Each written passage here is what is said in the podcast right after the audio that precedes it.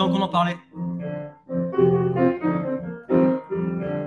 Ah, Nico revient J'irai même à la maison. Non, ok. je-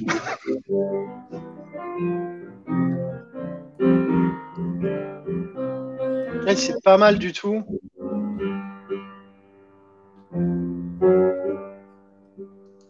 C'est bon, ça, hein Bonjour, Nico. Bonjour, bonjour Pierre-André. Ça y est, on est là, je vérifie en même temps. On disait un peu à l'arrache. Eh, c'est une impro ou c'est un truc connu? C'est de l'impro, mais euh, tellement répété que c'est plus, c'est de moins en moins de l'impro, quoi. Hmm. Mais c'est des patterns en fait. C'est le principe. on- le principe de l'improvisation, c'est que tu joues avec des patterns en fait. Et du coup, bah, euh, t'es, euh, tu, tu répètes finalement des motifs que tu ensemble au Lego en fait. C'est comme des Lego. Ok, Donc, ok. voilà, Bon, euh, oui, bon, alors après, il faut maîtriser un petit peu les Lego quand même, quoi. c'est ça. Euh, écoute, je pense qu'on est là. Je vois Virginie et Virgile qui nous saluent. Donc, on écoute. On est au moins euh, quatre. Voilà. Ok. Hop, Ah. Est-ce que tu peux jouer Bohemian Rhapsody? Non, Chanter alors. non plus. Oh là là Euh, Eh bien, bienvenue à toutes et tous pour ce 43e live, si je ne m'abuse. Aujourd'hui, euh, on va parler de RECOPS. Euh, et RECOPS, on connaît tous. J'aime bien, tu as une posture très professorale, là où limite, tu sais le psy. Oui, allonge-toi dans le divan, raconte-moi ta vie. Euh, quelle est ta relation avec ta mère? Bon. Quelle est ta relation pour un manager? Euh, écoute, adorable. Adorable. Voilà, c'est ça, avec le petit bloc-notes. Toujours, toujours. Ouais, ouais, ouais, non, très bien. Donc, on va parler RECOPS. Euh, on va essayer de comprendre ce que c'est parce que euh, on, on connaît, en tout cas pour ceux qui bossent dans la tech, euh, tout ce qui est DevOps, il y a le SalesOps et là RECOPS. Donc, on va parler de ça avec Gabriel Camoin et Chloé Morrison qui vont nous rejoindre tout à l'heure. Mais écoute, je vois euh, une bibliothèque euh, très bien fournie derrière toi, euh, deux petits osios d'ailleurs, vert et bleu. Euh, et écoute, j'imagine que entre tous ces livres, tu as quand même eu le temps de lire la newsletter et Oui, petite revue de presse. Non, non. non, petite revue de presse. Alors, cette semaine au programme, non, il y a pas mal d'articles qui m'ont inspiré. Euh, du coup, j'en ai regroupé, j'en ai regroupé deux sur l'emailing. Euh, le premier, donc, qui était sur le- l'email, UX et finalement des conseils finalement pour designer un peu ses emails, etc. Euh, donc, ça donne quelques, ça donne les principes, etc. C'est le, je dirais en fait, ce qui est intéressant dans l'article, c'est pas tant, je dirais à l'arrière tous les conseils qui peuvent être donnés, que aussi la réflexion, ça nous amène à avoir sur ce que l'on envoie. Ouais. Euh, et alors, ce qui est bien, c'est qu'en ce moment, on va dire, la chasse est ouverte euh, comment dire, aux sourceurs et recruteurs de tous acabits. Donc, on reçoit plein d'emails en ce moment. On peut se rendre compte de ce que l'on envoie. Parce que Clairement. finalement. Et donc, euh, en fait, alors c'est intéressant parce que finalement, il y a des choses sur euh, le call to action, sur comment est-ce qu'on organise, euh, l'accroche, le sujet, etc. Bon, je trouve ça très bien. Maintenant, en fait, euh, le seul, la seule chose, je dirais, la seule limite de ça, c'est qu'aujourd'hui, on est beaucoup sur des. Enfin, aujourd'hui, la source d'inspiration vient des emails publicitaires, marketing. Mhm. Et c'est vrai que, euh, oublions pas qu'on fait de l'emploi. C'est-à-dire que globalement, notre job, on est un enfin, intermédiaire d'emploi ou euh, directement en délégation pour, pour aller recruter pour nos hiring managers préférés. Euh, Et donc, euh, pour ça, ça veut dire qu'à un moment, euh, ayons, enfin, perdons pas ça de vue. C'est-à-dire que euh, je sais bien que, on va dire, nos décisions, elles sont, nous sommes des, des êtres faits d'irrationalité et donc euh, l'émotion a une part importante dans la prise de décision, voire même primordiale, et on rationalise ensuite. En général, c'est à peu Mhm. près euh, aujourd'hui ce que les, les neurosciences nous, nous apprennent. Néanmoins, euh, le faisons- ne, ne faisons pas les emails et d'emailing au détriment du fond. C'est-à-dire que finalement, on peut avoir l'extrême inverse, qui est de dire finalement, j'ai un email, le- l'email, l'email, on peut avoir l'email très informatif, pas très, pas très, pas très drôle à, à lire, peut-être un peu long, etc. Et à l'inverse, euh, bah, l'inverse extrême, c'est il n'y a pas grand-chose dedans, il y a juste du, euh, alors pour reprendre les mots d'un camarade qui coulole, euh, mais, mais effectivement, attention, attention à ce qu'on met dans les emails. C'est important d'avoir une réflexion sur le fond et la forme en fait. Et c'est moi ce que je trouvais intéressant pour le coup dans cet article, c'est qu'en fait, il disait typiquement en général, euh, on dit tu mets le call to action à la fin du mail, une fois que tu as fait tout ta déballe commercial, tac, tu mets ton call to action. Et là, pour le coup, en fait, c'est de prendre en compte le fait que, bon, ben, alors, tu as un temps d'attention qui est forcément un peu plus limité, que euh, les gens vont regarder sur leur smartphone. Et donc, c'est d'arriver à remonter le call to action euh, plutôt que de le mettre en bas. Mais comme tout, si c'était un silver bullet qui fonctionne partout. C'est hein, ça. Et, et, puis une fois de plus, en fait, le call to action, dans nos cas, euh, c'est d'engager la personne, enfin au sens de to engage, de, discuter avec lui, euh, mais néanmoins discuter sur quelque chose. Et le quelque chose, c'est ce qu'on va lui préciser et lui, lui apporter, on va dire, en termes de, aussi de valeur dans l'email qu'on va lui pousser. Et, euh, et, ça me semble important de ne pas l'oublier. C'est-à-dire que, et finalement, j'en viens au deuxième qui est sur les conseils d'email, donc mis en place par LinkedIn, par LinkedIn euh, où globalement, entre autres, à un moment, il y a attention, faites pas des choses trop longues. Ouais toujours lu. Euh, faut pas faire, faut pas écrire des articles trop longs parce que sinon ils sont pas lus. Faut pas euh, envoyer des emails trop longs parce que sinon ils sont pas lus. Euh, une fois de plus, c'est vrai peut-être dans la prospection commerciale et dans le call et dans, le, dans, le, hard selling quelque part. Mais finalement, on vend quand même une chose qui est très particulière, qui est un projet de carrière sur lequel les gens ont en général un peu de temps pour, pour s'attarder et pour lire. parce que enfin, entre 200 ou 400 caractères, ça fait grosso modo deux tweets. Ouais. Euh, aujourd'hui, alors, et en plus, on est quand même sur des conseils qui sont très anglo-saxons, enfin, puisque finalement, c'est quand même le, gros, le, gros du marché de LinkedIn. Hein. J'apprends ça à personne. Bah, ils sont, c'est une boîte américaine et ils sont, effectivement, c'est largement utilisé là-bas. Euh, donc, je dirais avoir avec. Euh, enfin, c'est pareil sur opportunité professionnelle. Moi, je sais pas si je reçois un mail aux même opportunité, je trouve pas ça heureux, peut-être comme titre d'email, mais j'ai tendance à l'ouvrir parce que je suis curieux. Ouais, après. là-dessus le, truc, c'est que LinkedIn, bon, après, voilà, LinkedIn qui t'explique comment faire des emails, autant te dire que c'est quand même pour que tu les utilises, donc que tu les achètes aussi en amont. Euh, mais euh, sur les. Tu vois, sur le contenu, il y a une espèce de, dissonance dans le sens où, euh, tu vois, LinkedIn. Alors, il semblerait, je mets les guillemets parce qu'il y a tous les gourous de l'algorithme LinkedIn, machin, mais que le, le, dwell time, donc le temps passé sur un poste, est un facteur de croissance ou en tout cas influence positivement le reach. Sous-entendu, il faut que ton article ou ton post soit un peu plus long, et c'est ce qu'on voit maintenant quand tu regardes comment sont structurés les posts, il y a quand même des posts beaucoup plus longs. Et pour le coup, il te dit sur les emails, fais quelque chose de plus court. Euh, donc ouais, je sais pas. Euh... pas en fait. Et après, ce qui est intéressant, c'est que finalement, on est aussi sur du conseil donc d'hyper-personnalisation, hein, puisque finalement, mmh. on nous dit euh, alors mettez, euh, faites état des relations communes. Alors j'ai envie de dire oui, c'est bien si vraiment c'est une relation commune si c'est pas quelqu'un qu'on a ajouté en disant oh, ben, fait, je te connais pas mais bien mais voilà puis je connais pas l'autre mais non mais je le dis avec beaucoup de beaucoup de sourire mais en fait je l'ai vu passer en fait ça.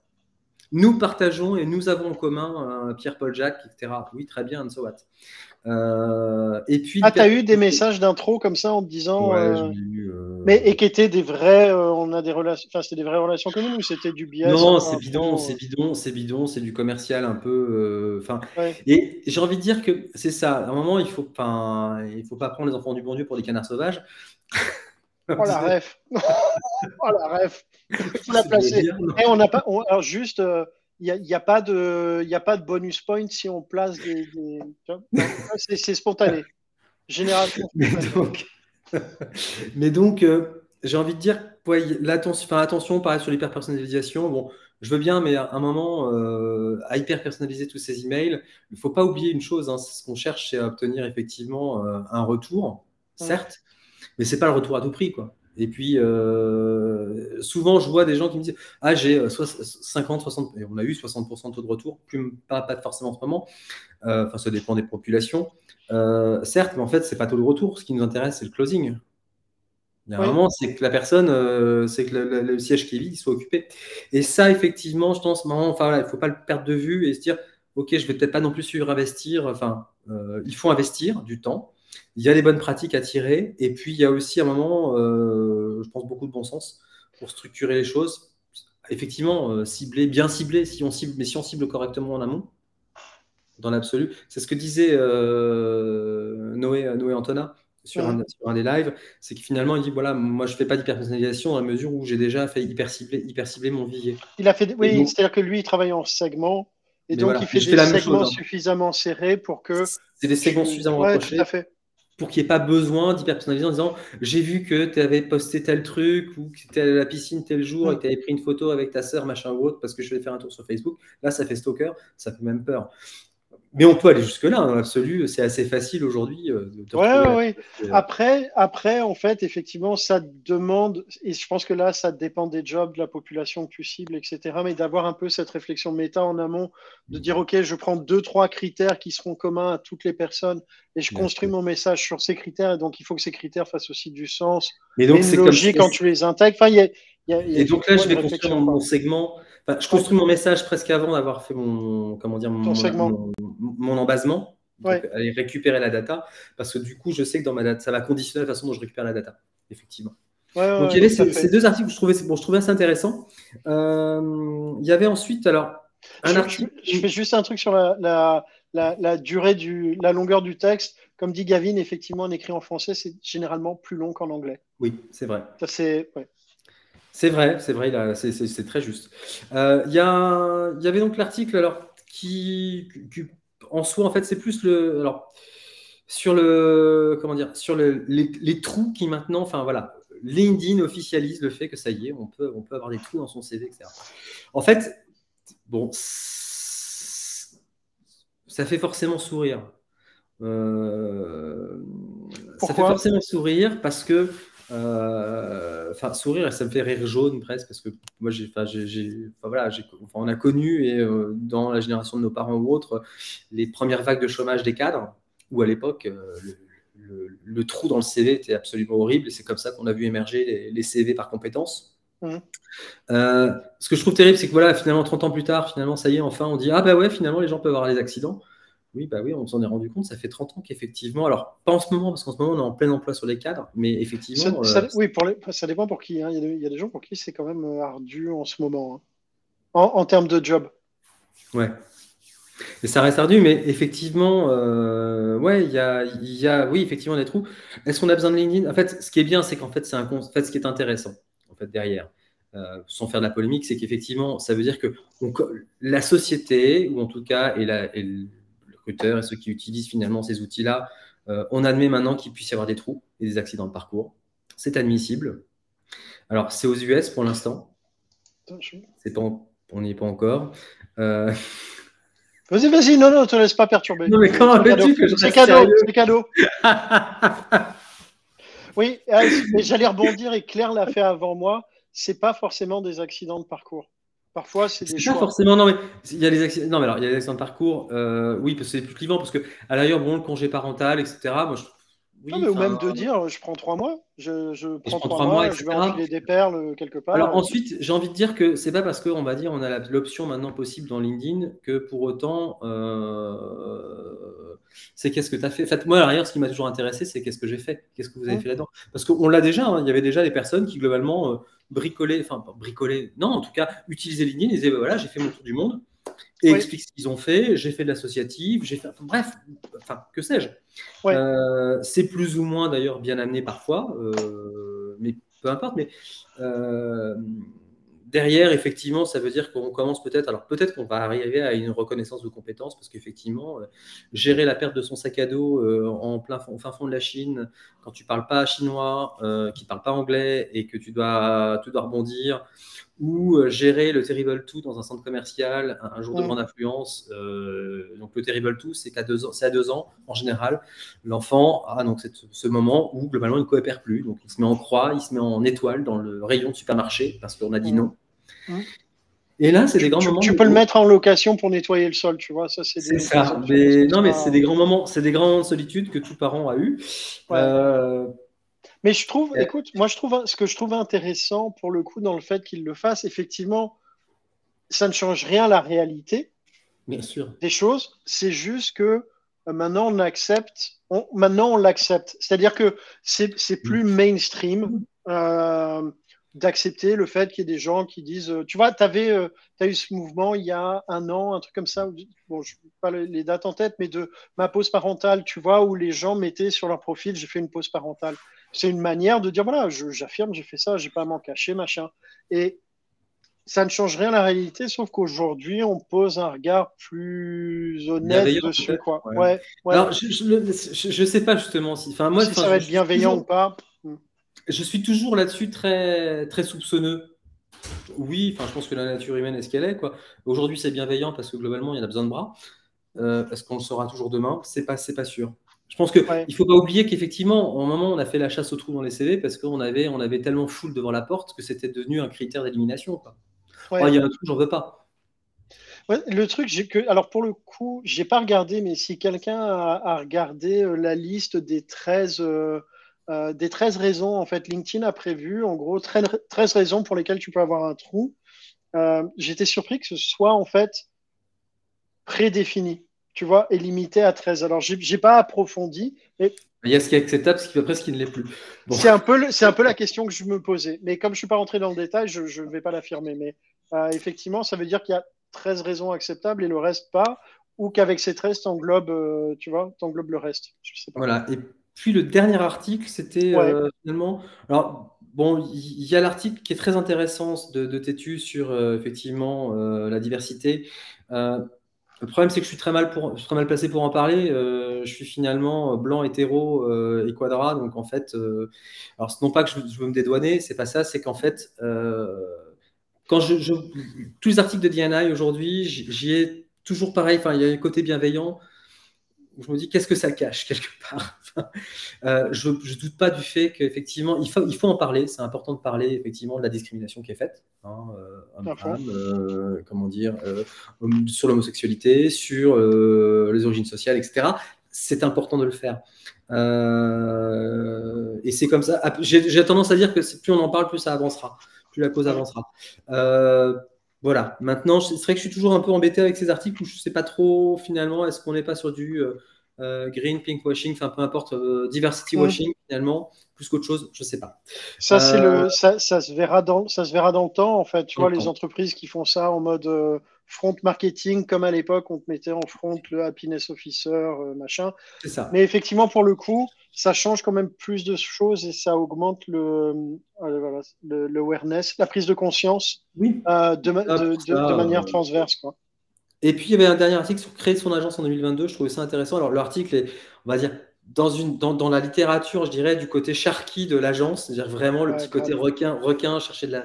Bon, euh, c'est rentable, c'est machin et tout. Bref, euh, limite, limite, on va dire, il y a une franchise derrière qui recrute. Mais bon, bref. Ouais. Euh, non, au-delà de ça, en fait, ce que je trouve intéressant de rappeler malgré tout, alors en 2022, le business est facile. Hein, il n'a jamais été aussi facile, de, je dirais, d'entrer des clients ou autres. C'est de rappeler qu'effectivement, le nerf de la guerre, quand on veut se monter indépendant, qu'on veut monter son agence ou autre, c'est le commerce en fait. Ça veut dire qu'effectivement, aujourd'hui, c'est simple. Mais pour tous ceux qui aujourd'hui réfléchissent, se sont montés ou autres, pensez en tout cas à développer euh, cette dimension commerciale. Elle est importante. Euh, c'est le nerf de la guerre. Ouais. Il faut préparer les, il faut préparer Et l'hiver. hein. Aujourd'hui, les souris dansent. Ce ne sera pas le cas demain. Euh, D'aucuns nous préviennent. Les nous- souris dansent. Oui. La cigale, la cigale, tout ça. Non, là, je- Jean de La Fontaine, c'est le quatrième, deuxième rangée à gauche. Non, je- tu sais qu'ils sont classés par ordre alphabétique. Oh là là là là, le toc de ouf. Bon, euh, tiens André, je, je, je, je coupe 18h30. Il faut quand même à un moment qu'on rentre Allez. dans le vif du sujet. Euh, J'avais par contre complètement oublié, donc je vais faire euh, l'enchaînement direct.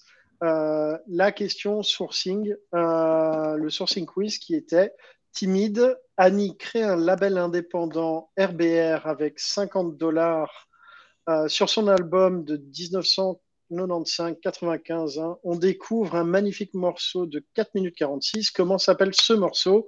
Bon, et ben là, pour le coup, il y avait beaucoup de réponses parce que les durées varient selon les sources que je n'avais pas cross-checké. Mais 4,46, il y a quand même pas mal de gens qui ont trouvé la réponse, qui était Shy euh, de Annie Di Franco, que je vous conseille d'écouter. C'est un très joli morceau. Euh, voilà. Ceci étant dit, on a Gabriel et Chloé là qui sont en train de danser en, en backstage, mais vraiment et qui dansent de fou. Non. Ah, ah, voilà, et qu'on va faire venir sur scène. Salut Gabriel, salut Chloé. Salut, salut, salut tout le monde. Salut. Merci euh, de nous rejoindre. Euh, tradition euh, oblige globalement, hein, les gens ne vous connaissent peut-être pas tous encore. Est-ce que vous pourriez vous présenter, euh, toi Chloé, ta vie, ton œuvre, euh, qui es-tu? Moi, Chloé, ma vie, mon œuvre. Euh, je suis Chloé, je suis française, mais j'habite en Irlande. Et j'ai fait toute ma carrière dans le recrutement pour en la Irlande. bière? Non, pardon. Non, je bois pas de bière, mais j'habite juste derrière Guinness. Pour la petite histoire. Tu vas te Voilà. faire pinguer, je pense. Et voilà. Et en fait, moi, je suis, j'ai toujours été recruteuse avec un profil bizarre, dans le sens où j'avais des, que des rôles où il n'y avait pas vraiment de candidats. Donc, si j'avais cinq candidatures, j'étais là, ouais! Donc, j'ai fait beaucoup de sourcing. Et c'est ça qui m'a amené à bosser dans, dans le Recops. Ok, ok. Tu vas nous expliquer un peu plus après. Euh, Gabriel, euh, bienvenue. Pareil, même punition. euh, qui es-tu D'où viens-tu Dans quelle étagère? Je fais la rêve parce qu'on les voit derrière toi, mais pardon. Euh, alors, moi, je suis ingénieur de formation. J'ai commencé ma courte carrière dans le conseil. Euh, j'ai fait deux ans en tant que consultant. Ensuite, j'ai été recruteur pendant deux ans aussi, recruteur de consultants. Et maintenant, ça fait deux ans que je suis Recops chez, chez Doctolib. Et donc, je m'occupe de euh, tout ce qui est outils, data, euh, tout ce qui est lié à la performance du recrutement.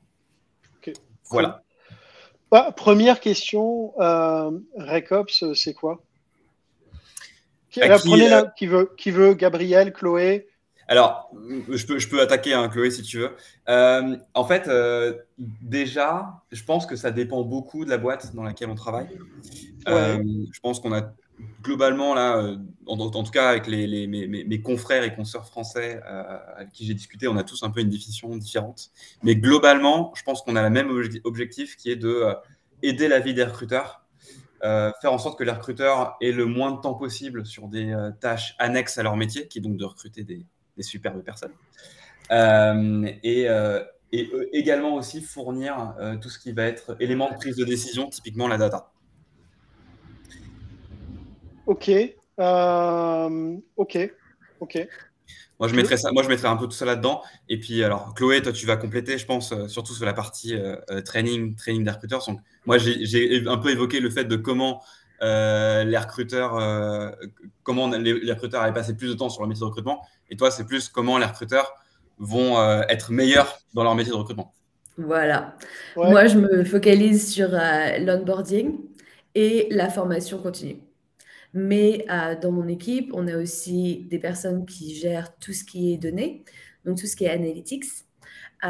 On a une équipe euh, système recrutement, donc tous les outils qu'on a, euh, la maintenance des outils, le lancement de nouveaux outils, la recherche d'autres outils dont on- qui pourraient être bien pour, pour sourcer. Tu vois, genre si on cherchait un, un email finder, Ouais. pour chercher tout ça. Et après, on a des personnes un petit peu plus flottantes euh, qui gèrent euh, d'autres projets comme euh, la diversité, les referrals, etc. Le, le point commun que je vois entre les, les deux, en tout cas les deux visions que vous avez, c'est euh, la partie data, déjà pour sûr.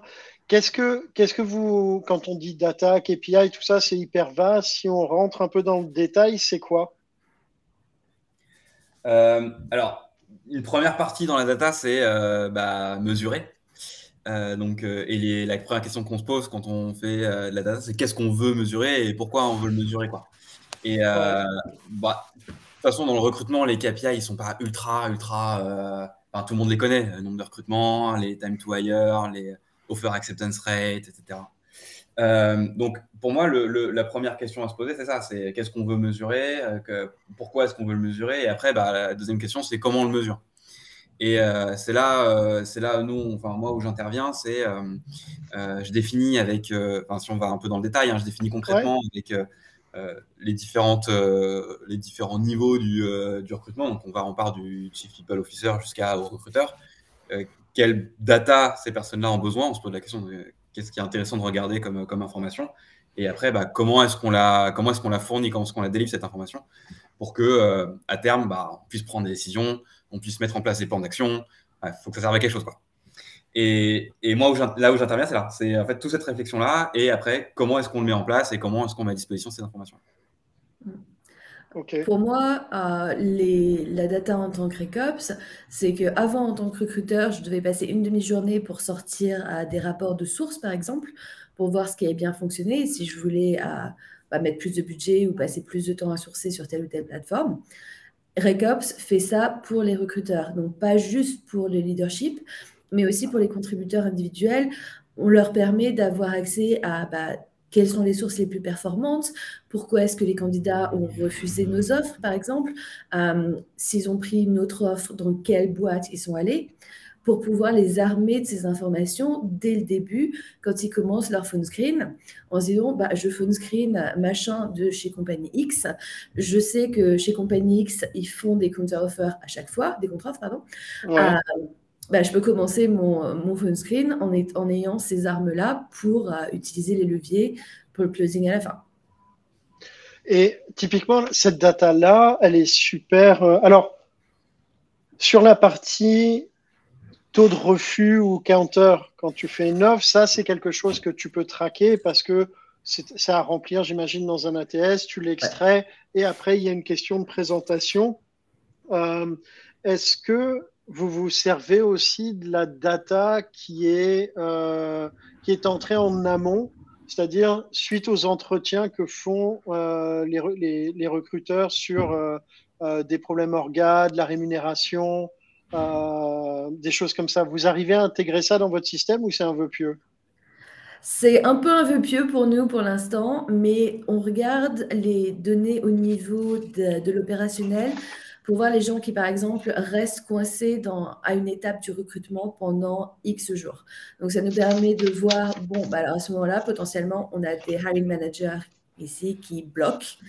Comment est-ce qu'on peut se servir de la donnée pour aller leur expliquer, leur raconter une histoire en leur disant, ben, regarde, toi, euh, les dix dernières personnes qu'on a mis devant toi pour des entretiens, tu as mis euh, 13 jours pour, euh, pour les voir. L'équipe d'à côté, ils mettent que 6 jours.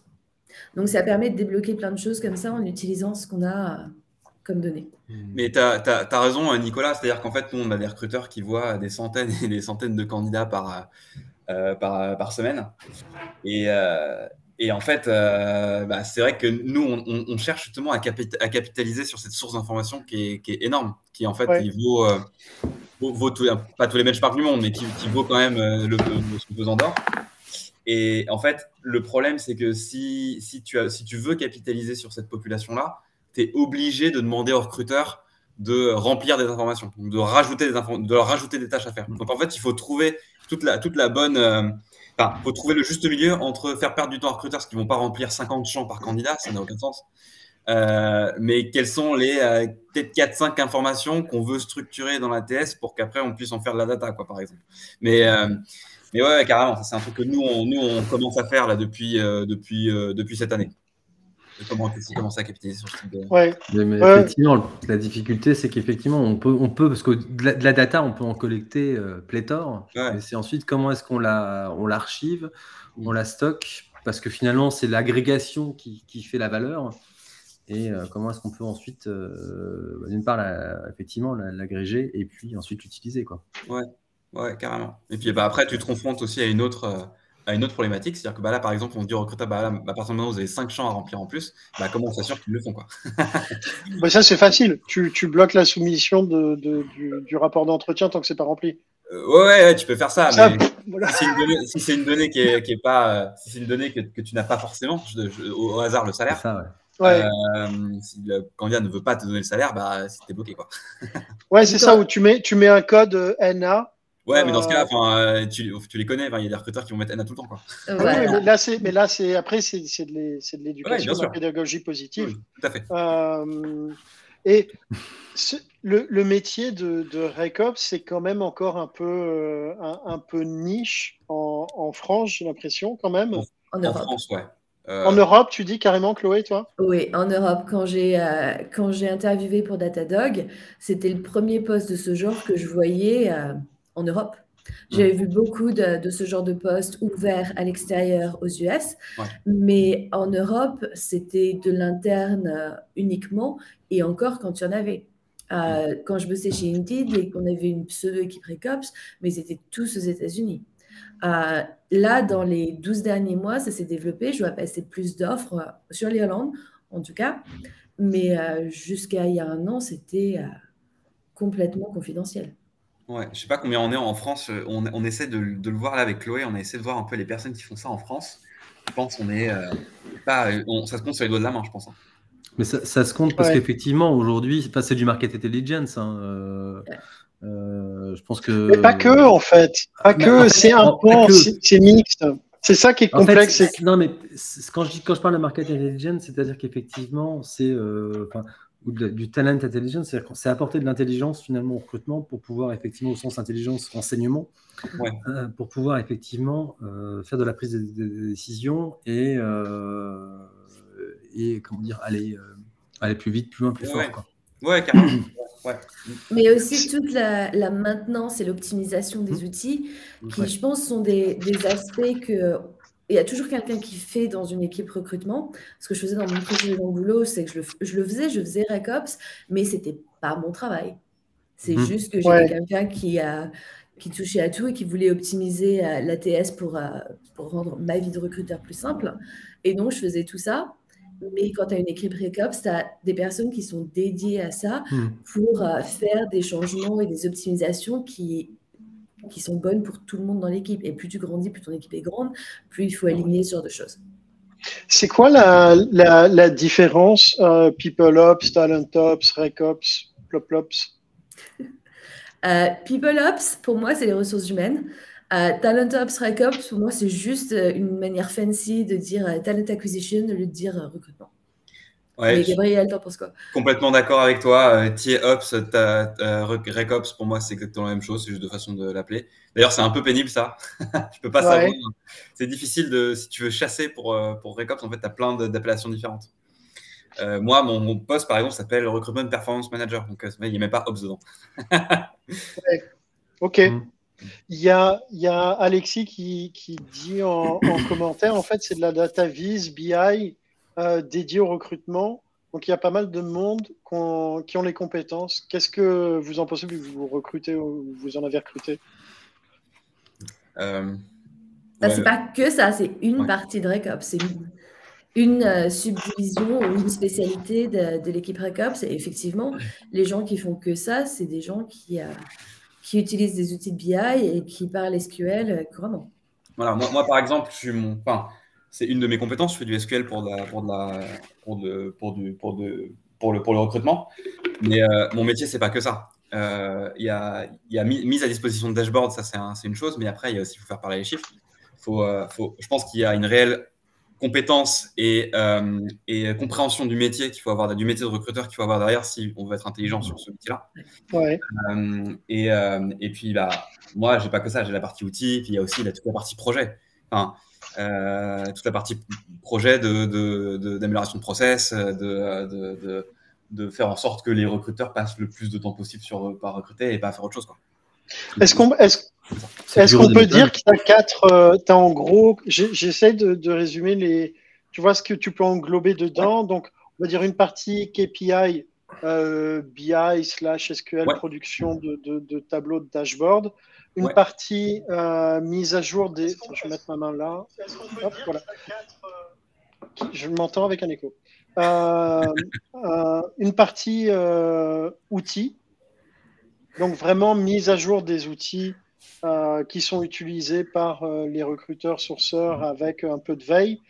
la partie training, formation continue et la partie onboarding. Ouais, ouais, y a, enfin, je sais, ça dépend ce que tu mets dans onboarding et, et training continu, mais euh, moi, y a, pour moi, il y a, alors, y a Rassam euh, qui, qui dit le projet KISS. Effectivement, nous, c'est le projet. Euh... stupide. keep it ah, simple and stupid. Keep, keep, it, keep, it, uh, keep it simple. Euh, et, le deuxième S, je sais plus. Keep it smart. Stupid. Stupid. Alors, keep it simple, stupid. Ouais. Je pense que c'est le, le, la, la phrase d'accroche du RECOPS. Ouais. Tous nos meetings a... commencent par ça. Ouais, nous, ouais. nous, du coup, il y a ce projet-là pour lequel je suis euh, euh, euh, pas project leader, mais enfin, j'ai une grande, grande implication dans ce projet-là. C'est ça, c'est tout, tout. En fait, c'est de prendre tous les pain points qu'ont les recruteurs et d'essayer de l'équilibrer un par un. La réponse peut être outil, elle peut être euh, data, elle peut être process, voilà. Ok. Chez nous, on, on regroupe tout sous le terme de enablement. Mm. Je ne sais même pas comment le traduire en français. Empowerment. Non. mais est-ce est que finalement, c'est pas ce qu'on pourrait, enfin, ce qu'on retrouve dans l'industrie sur l'excellence opérationnelle et, euh, et, qui était, qui était enfin, traditionnellement d'ailleurs traité par beaucoup de bureaux des méthodes, qui allait au-delà au de ça, mais qui est finalement la capacité à pouvoir proposer finalement des outils d'optimisation, de nouveaux outils. Mm voire euh, parfois euh, ça déborde sur les travaux neufs, mais en tout cas euh, sur ces approches-là. Quoi. Ouais. ouais. Ouais, carrément. Ouais. Il y a beaucoup de rapprochements avec l'industrie sur ces sujets-là. Ouais. Tu disais que l'enablement, c'est ouais, tu permets aux gens de faire des choses? Je sais pas comment dire. Ouais, voilà. C'est rendre les choses possibles ou avec le moins de friction, quoi. Tu cherches la traduction Je cherche la traduction et je, je me galère. Mais euh, oui, c'est to enable à donner. Rendre euh, possible. Euh, ouais. Ah, et c'est rendre tout possible pour les recruteurs, depuis rendre le sourcing plus simple avec des, des outils qui, qui t'aident à sourcer jusqu'à, bah, quand tu closes, avoir du business intelligence dessus pour, pour le faire. Euh, et Lise qui pose la question euh, à quand les récops en cabinet ah, ça. Est-ce que ça fait du sens? Ben, Oui, parce que dans mon précédent taf, j'étais la recruteuse interne d'un cabinet de recrutement. Et donc, c'était moi qui faisais toutes les récops pour, euh, pour, ce, pour ce cabinet. Ouais, mais t'étais pas, t'étais, c'était pas ton job à 100%. Non. Non, mais en même temps, c'était, c'était nécessaire. ouais, mais je pense que c'est d'un point de vue cabinet. je crache pas du tout sur les cabinets. Quoi. Et ouais, à mon avis, c'est, enfin, c'est, en fait, voilà, ils vont chercher une rentabilité tout de suite. Mm. Et euh, si t'es pas quelqu'un qui va, euh, si t'es pas du, si tu fais pas du delivery, si tu fais pas de la, si tu fais pas de l'argent, bah, la cabinet va avoir un peu de mal à, à, rentrer. Alors, peut-être à tort. Je suis pas, je, sais pas, peut-être à tort, peut-être à raison, j'en sais rien. Euh, je, pense que ça dépend des câbles en fait. Ouais. Ça dépend, des câbles, mais effectivement, enfin, il faut soit, en tout, ça veut dire qu'en tout cas, dans tous les cas, les dirigeants du cabinet soient convaincus de ça. La difficulté, elle est là en fait. Et de toutes les boîtes, hein.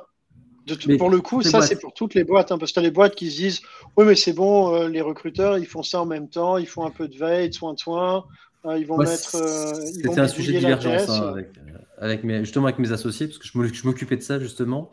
Moi, c'est des choses qui me passionnent. Je suis geek et et, effectivement, c'est, euh, ça demande en tout cas à ce que de toute façon, euh, on puisse comprendre les enjeux.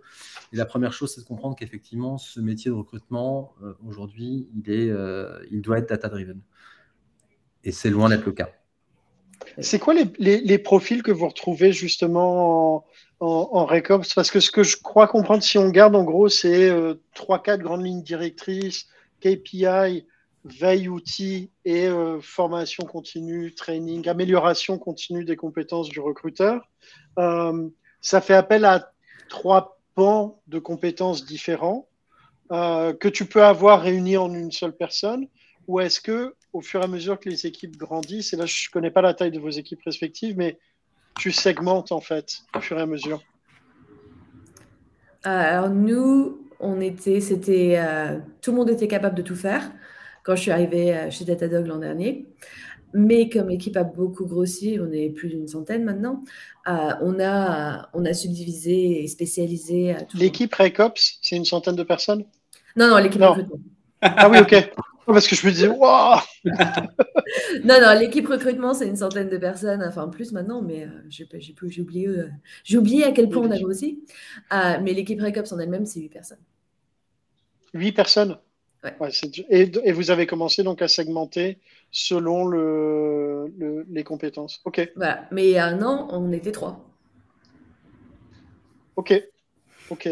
Euh, il y, a Gavin qui te taquine, Gabriel, en disant tu viens grosso modo de dire que le RECOPS n'apporte pas assez de valeur ajoutée. Ouais, c'est, alors je me suis Je te laisse répondre. C'est pas ce que je voulais dire. Ce que je veux dire, c'est que ça peut être, je comprends que ça peut être difficile d'un point de vue cabinet de, euh, euh, de, de, de, voir, euh, de, voir du, de, voir la valeur ajoutée dans le Moi, je suis persuadé qu'il y en a. Je suis persuadé qu'il y en a parce que c'est C'est indiscutable. Ça va permettre, ça va permettre, ça permettrait à tous les consultants de potentiellement générer plus de revenus. Mais après, c'est euh, l'impact. Euh, le, problème de, c'est difficile à mesurer parce que euh, il n'y a pas que l'influence du RECOP, du RECOP sur ce, sur ce type de, sur, sur ce KPI là, quoi. Mais moi, je suis persuadé qu'il y en a. En fait, il, y en a, un petit peu déjà dans les cabinets. Hein. Quand on regarde, forcément, il y a déjà des formateurs dans les cabinets. Et en soi, la formation, ça fait pour moi un peu partie du RECOPS. Donc, il y en a déjà un peu. La grosse difficulté, ce que tu disais là-dessus, c'est la conduite du changement, en fait. L'une des compétences, je pense que l'un des, des, des, points critiques, c'est aussi cette capacité à pouvoir conduire le changement.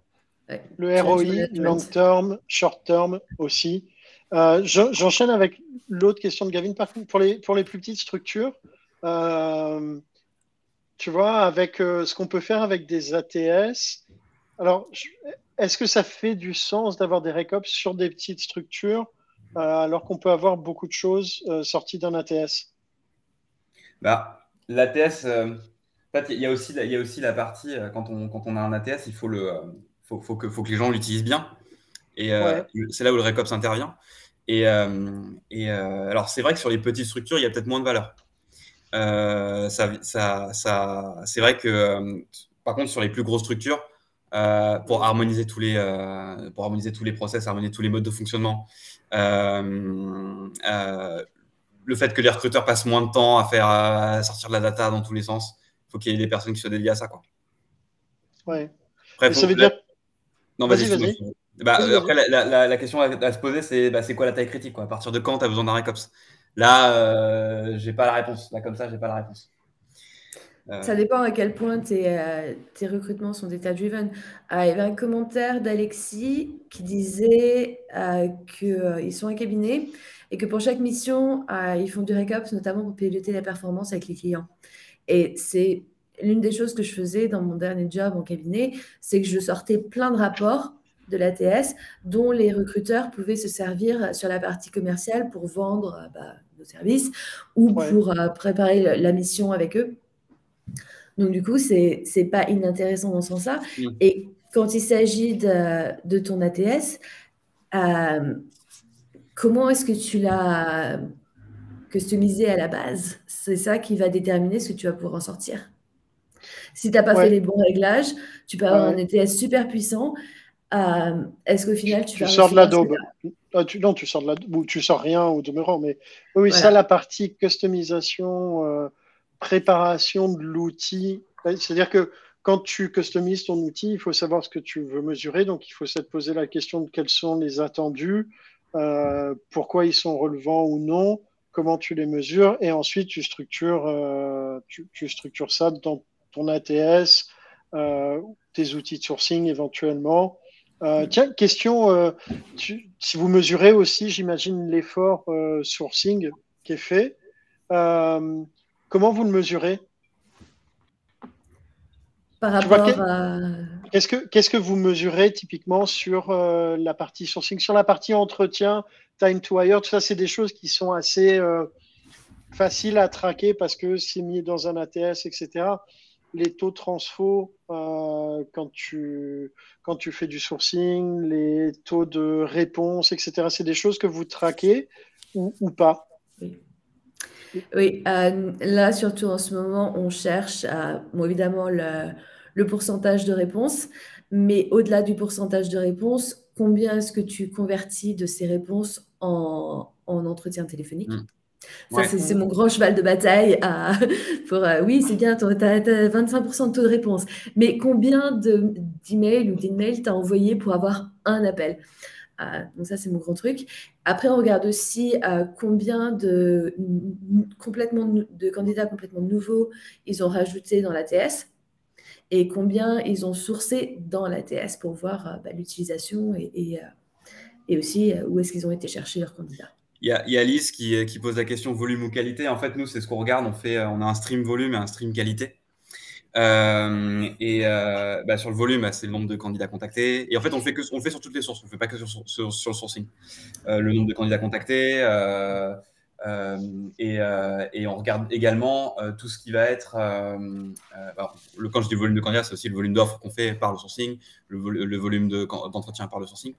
Et euh, également sur la qualité, on va regarder plutôt bah, le nombre de candidats euh, qu'il nous faut par source pour faire un hire, typiquement. OK. On regarde en fonction du temps et on regarde en fonction de la source. Ça veut dire que tu as deux threads de mesure, un sur l'inbound, où tu mesures l'inbound, entretien, taux de transfo, drop, nanana. Mais on en a quatre. Celui, Ouais. On en a quatre parce qu'on a l'inbound, on a le referral, on a Ouais, l'outbound, et puis on a l'agency aussi. L'agency, on essaie de, OK. de le réduire, mais on regarde un petit peu quand même. Pareil, Quatre, quatre, euh, quatre streams aussi que, que vous mesurez? les mêmes. Ok. Ok. Bon, donc ça, à première vue, ça semble être une, euh, en tout cas, une, une, une pratique euh, transverse. Il y en a un cinquième qui est un peu caché dans l'inbound, c'est euh, l'internal mobility. Pareil. Euh, Ça, on ne le mesure pas parce que c'est tellement dur à mesurer, c'est l'enfer. ah, on y arrive un peu, nous, quand même. C'est pour ça que c'est pas, c'est pas, le plus, c'est pas le plus facile, mais on, on a quelques KPI dessus, quand même. Comment, tu, comment vous, pourquoi c'est compliqué à mesurer euh, l'inbound mobility? Que- L'internal mobility, n'importe quoi, l'inbound mobility. L'internal mobility, ouais, parce qu'il y, a une, euh, il y a une certaine part de confidentialité dans les process et on a des équipes qui ne les font pas nécessairement passer par la TS. Voilà, c'est ça. En fait. Au- Au-delà même, au-delà même de, la, de la confidentialité, il y a, y a est-ce qu'il y a l'implication du recrutement ou pas? Donc, est-ce que ça compte comme de la performance du recrutement ou pas? Euh, et, euh, et du coup, est-ce qu'on compte dans nos KPI de recrutement ou pas? Euh, Du coup, c'est un peu. il, y y a toujours des débats un peu là-dessus. Après, ça peut être une data sans que ce soit corrélé à la performance du recrutement. Oui, bien Euh, sûr. ça, ça peut être une data que tu corrèles euh, à ton taux de turnover, à euh, le- la, la durée de, la durée de Mm. rétention, le Ouais. temps que les, les- les personnes restent dans l'entreprise. Ouais. Et ça, pour moi, du coup, ce sera PeopleOps qui s'en occupera. Ok, Mm. Ça, tu mets ça du côté PeopleOps. Bah, chez nous, c'est l'analyste, euh, l'ana- oui, le- l'analytique PeopleOps qui s'occupe de ça. De voir combien de temps les gens restent, le taux de rétention, le turnover, etc. Euh, c'est eux. Ok. Nous, c'est, nous, on a quelqu'un spécialisé sur, le, sur ça, euh, euh, qui, qui, qui, qui va s'occuper, qui s'occupe justement de tout ce qui est euh, euh, internal mobility. Donc, ouais, pour moi, ça, sera, ça sort un petit peu du cadre du recrutement. Quoi. Ok, ok. Euh, c'est quoi une c'est quoi une journée type? Hmm. La blague. Allez, qui veut se Plutôt, lancer? euh, Moi, je peux le. Ouais, difficile de parler de journée type, je peux plutôt parler de mois type. Oh, l'unité de mesure. Alors, Non. en Gabriel, Voilà. Alors, en, en, en Gabriel, moi. Euh, généralement, en début de mois, il y a toujours des, euh, il, y a- il va toujours y avoir des reviews. Euh, on va préparer les, les strategic reviews donc avec les différents business, euh, aussi au Comex. Le Comex nous regarde une fois par mois les chiffres de recrutement. Euh, donc nous, on a une, petite talent acquisition strategic review. On regarde euh, entre donc directeur du recrutement, moi, people, enfin le, le chief people officer. On regarde les chiffres de recrutement sur tous nos, tous nos clusters. Ça, ça prépare la People Strategic Review, qui est en fait une réunion du COMEX qui regarde tous les chiffres de recrutement. Ensuite, il y a les, des reviews au business, qui sont parfois, ça dépend, des, ça dépend de nos, départements, mais qui sont parfois en, monthly, parfois quarterly. Et là, moi, je, en fait, mon implication, c'est de fournir un peu de data et un peu euh, d'informations au, business. euh, j'aide à la conception des slides, en fait, simplement. Euh, et il y a aussi l'onboarding des new joiners. Donc, à ce moment-là, je train les new joiners sur la, sur l'ATS, généralement. Ok, c'est toi qui formes euh, les, les nouveaux recruteurs ou les, les personnes qui vont devoir utiliser l'ATS, parce que ça Ouais. peut être les recruteurs, les hiring managers, etc. Alors moi, je m'occupe, ouais, je m'occupe essentiellement des recruteurs. Les hiring managers, ça va plutôt être une autre équipe. Ok, Euh, parce que bon, l'implication pour les hiring managers dans l'ATS est euh, assez, euh, pas très, pas énorme. C'est juste remplir une scorecard. Bon, bah, remplir un, Ouais. un feedback, ça va. C'est pas. Bon, néanmoins, il faudrait qu'il le, fasse. mais- oui, ça c'est voilà, ça c'est ah, attends, c'est mieux. Mais bon, ça, je pense que c'est le pain. Ouais, ça, c'est un autre combat. Ouais, Euh, et puis après, entre, euh, euh, sur le reste du mois, je vais traiter des. je, je suis toujours en recherche de pain points de la part des recruteurs que j'essaye de, que j'essaye de casser, que j'essaye de. Ouais. de- Je suis aussi en, en amélioration continue sur les dashboards qu'on met à disposition des, des managers et des, et des- et des recruteurs. Parfois, il y a des besoins qui naissent. Ils disent, par exemple, mince, là aujourd'hui, on sent que il y a telle chose euh, qu'on a du mal à, on a du mal à, j'en sais rien, moi, je dis n'importe quoi, on a du mal à closer cette typologie de candidat, tiens, on aimerait bien savoir pourquoi. Boum, moi, je vais sortir une analyse et euh, je vais voir avec les, avec les recruteurs puis on réfléchit ensemble sur, euh, sur, voilà, sur l'analyse. Euh, et, euh, et, euh, et puis, et puis, ouais, et puis voilà. Après, on est aussi en train de prendre d'autres outils. On est en train de regarder des outils, par exemple, pour mesurer le NPS candidat. Donc là, je suis, on est aussi en, on est en phase de RFI RFP. Mesurer le quoi? Le helpdesk? Pardon, le NPS. Ah, le NPS, ok. Ouais. Ok. Pour voir si, parce que là, avec notre, notre ATS, on a, on a quelques informations, mais ça ne nous suffit pas. On voudrait avoir un truc un peu plus. Donc là, je suis en, en mode projet pour essayer de, pour essayer de, pour essayer d'avoir le meilleur outil. Et puis, voilà, typiquement, c'est ce genre de choses. Ok. Et toi, Chloé, ça, ça ressemble à quoi un, mois, Chloé Un mois, Chloé.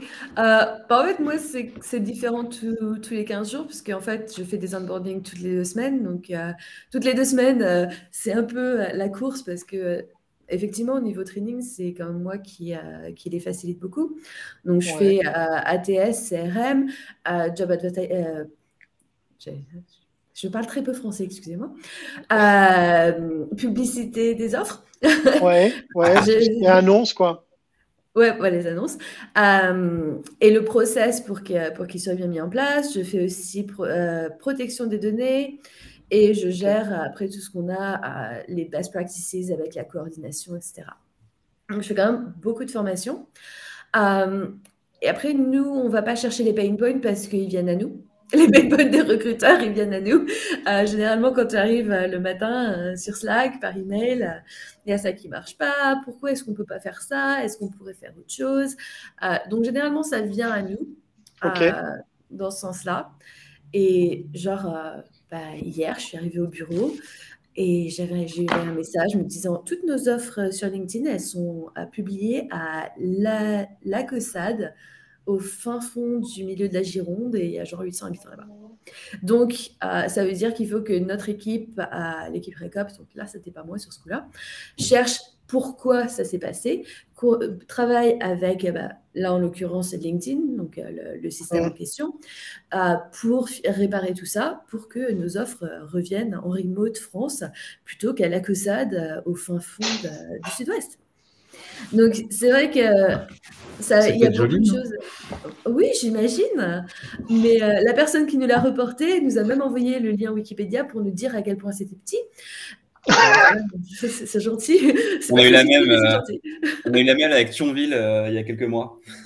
Ouais, Et, ouais. et qu'est- qu'est-ce qui faisait ça? C'est LinkedIn qui avait décidé ou c'était une boulette, euh, une erreur de manip interne? N- Non, nous, là, c'est c'était- LinkedIn. Ouais, nous c'était nous c'était euh, ouais un, un mix entre LinkedIn et Greenhouse, c'est-à-dire que dans si dans Greenhouse, nous, nous on a Greenhouse, dans Datadog, on a le même on a le même euh, ATS. on a le même ATS, Ouais. tous les deux. Euh, si tu mettais en, dans le, dans le, sur le job, sur la requisition, si tu mettais en Office, tu mettais France, en fait, LinkedIn faisait une espèce de mapping chelou. Il atterrissait, Et- il atterrissait à Thionville. Donc, il faut, mettre- faut mettre une ville, en fait. Il faut pas mettre une. faut mettre une- Et en fait, si tu voulais des postes en remote, euh, LinkedIn avait une topologie qui disait. euh, topologie, je ne sais même pas si c'est un vrai, euh. Euh, non, euh, ils avaient un formatting qui disait qu'il fallait que ce soit re- remote-EU. et ils l'ont enlevé du jour au lendemain. Donc, tous nos jobs sont arrivés à eux en Normandie. Et, ça a créé pour moi un projet de six semaines euh, pour régler ça, à travailler avec l'équipe euh, de dev qui s'occupe de notre, euh, de notre site de carrière pour que le mapping entre Greenhouse, LinkedIn et le site de carrière soit correct sur les localisations.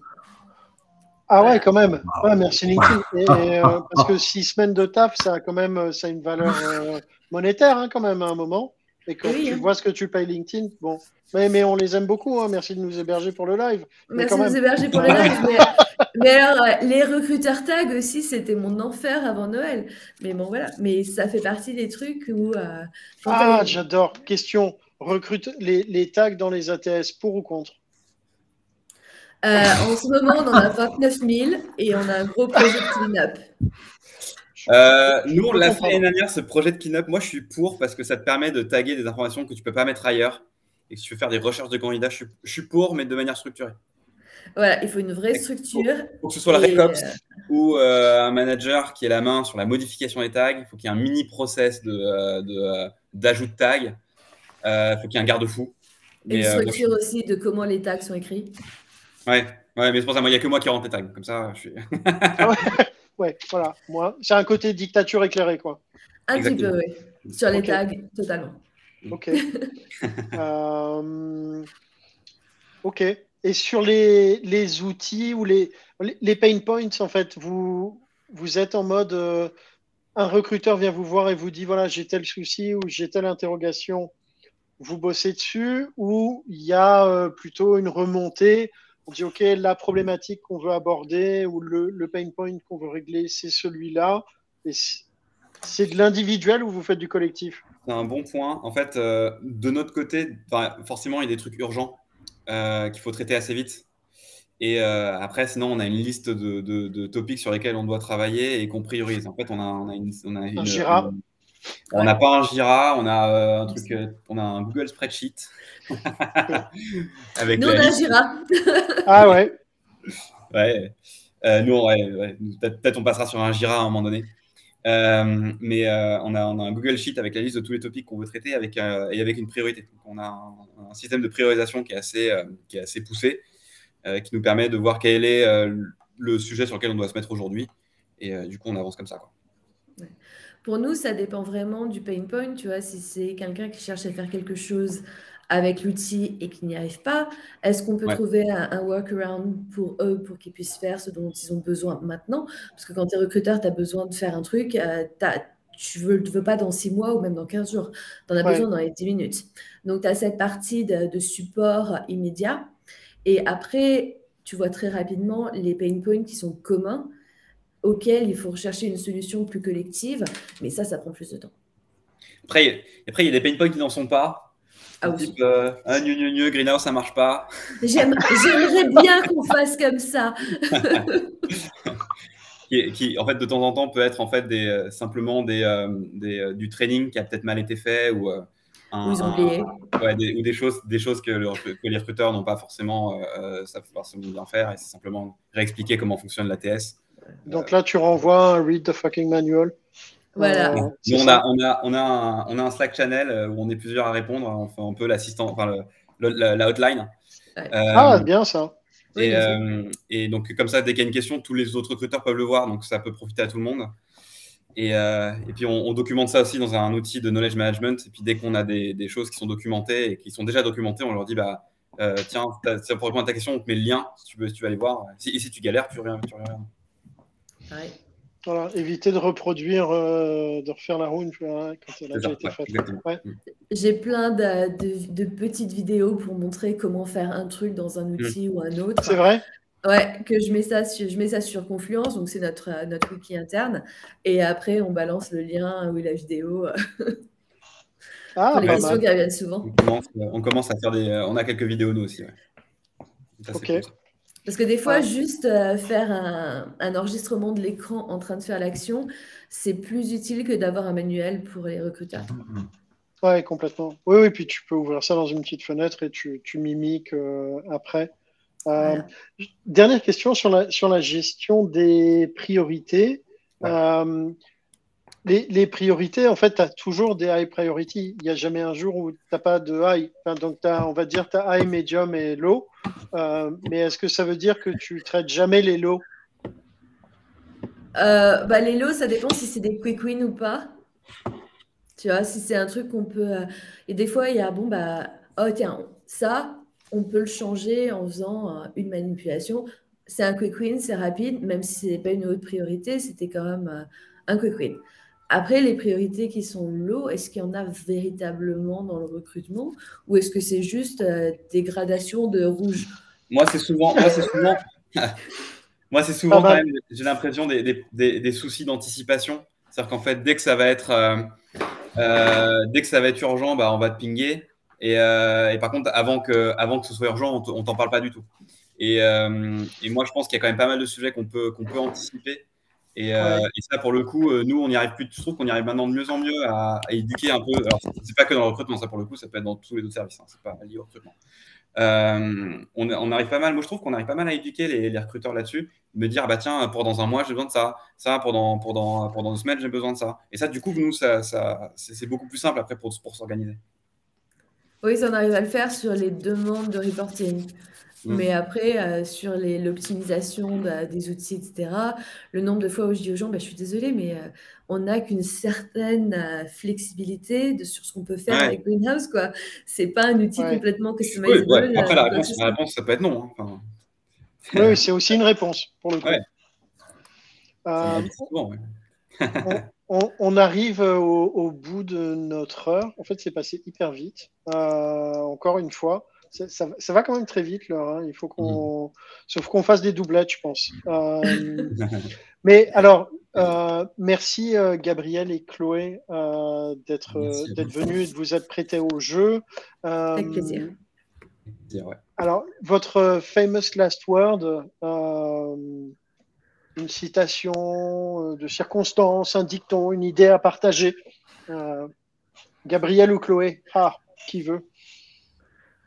Bah, moi, j'ai celle du recrutement. Hein, c'est garbage in, garbage out. Si tu mets de la merde dans ton ATS, ah, il sortira que de la merde. j'adore, j'adore. Belle citation de fin. Gabriel. Et moi, je vais dire euh, un gut feeling, c'est toujours mieux avec de la data. pas mal, pas mal. Euh, merci à vous deux euh, d'être venus ce midi. Euh, c'était très chouette et euh, j'espère que ça a éclairé un petit peu sur ce qu'était la fonction euh, Recops qui est encore un peu slash trop niche pour le coup. Et merci à toutes et tous de nous avoir suivis.